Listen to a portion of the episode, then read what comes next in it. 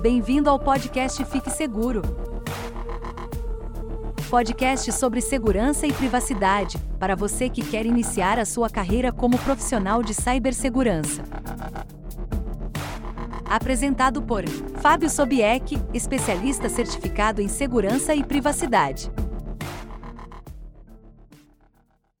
Criptografia é basicamente um método de ocultar uma mensagem ou informação de forma que pessoas não autorizadas não tenham acesso àquele conteúdo. Eu poderia esconder uma mensagem de algumas pessoas se eu escrever em russo. Se você não souber o idioma russo, essa informação está protegida de você, mas provavelmente um nativo da Rússia a compreenderia facilmente. Eu também poderia esconder uma mensagem usando um código secreto, mas se eu quiser transmitir essa mensagem para outra pessoa e quero que somente aquela pessoa consiga ler, eu teria que passar o código secreto para o receptor, o que muitas vezes torna um trabalho mais difícil e não seria viável comercialmente, porque o código secreto poderia até vazar. Como boa parte das inovações de segurança, a criptografia foi criada para proteger informações de guerra. A criptografia mais antiga que se tem conhecimento é a cifra de César. Na cifra de César, nós trabalhamos com o abecedário deslocado em n posições. Então, se deslocamos três posições, a letra A seria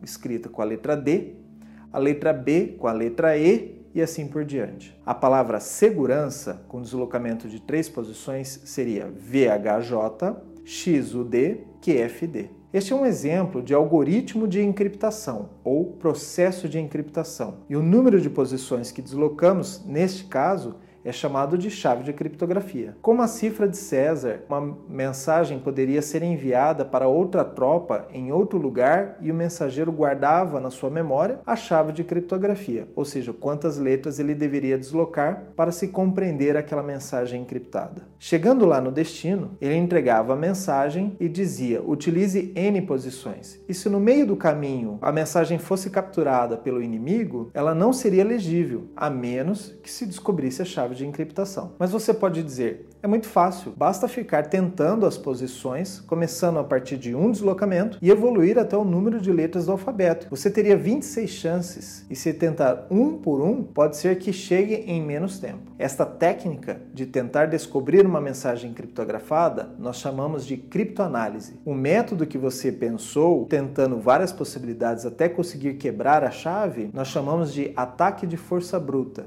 porque você tenta cada uma das possibilidades até conseguir descobrir a chave. A criptoanálise não se baseia somente em descobrir chaves, mas existem outras técnicas, como por exemplo, colocar uma mensagem conhecida na entrada e comparar o resultado da mensagem criptada. E assim a gente consegue identificar o algoritmo e às vezes inferir a chave. Como você pode perceber, a facilidade em se quebrar a chave da cifra de César faz com que a gente não utilize ela atualmente. Um bom algoritmo de criptografia tem que ser rápido o suficiente para encriptar e decriptar com velocidade, utilizando poucos recursos de computação como um celular, mas ao mesmo tempo tem que ser uma chave de criptografia difícil o suficiente para ser adivinhada. Os computadores e celulares de hoje em dia utilizam muita criptografia. A grande maioria dos sites que você acessa hoje utiliza o cadeado de conexão segura. Já se tornou uma boa prática do mercado, como nós dizemos. Os algoritmos se tornaram mais eficientes e até mesmo com uma chave de criptografia pequena, conseguimos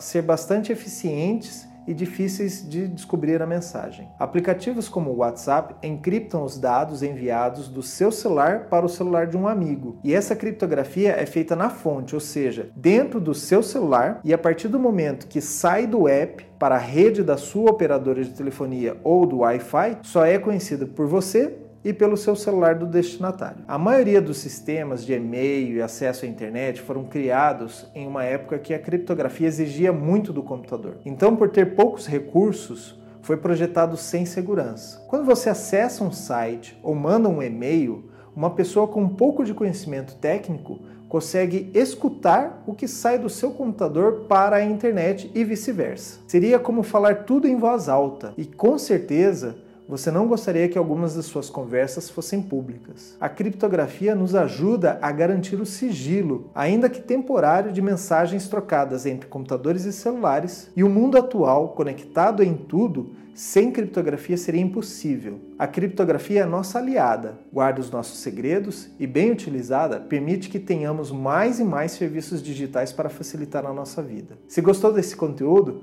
compartilhe com os amigos e amigas assine o canal, dê o seu like e eu volto em breve com um novo vídeo. Fique seguro!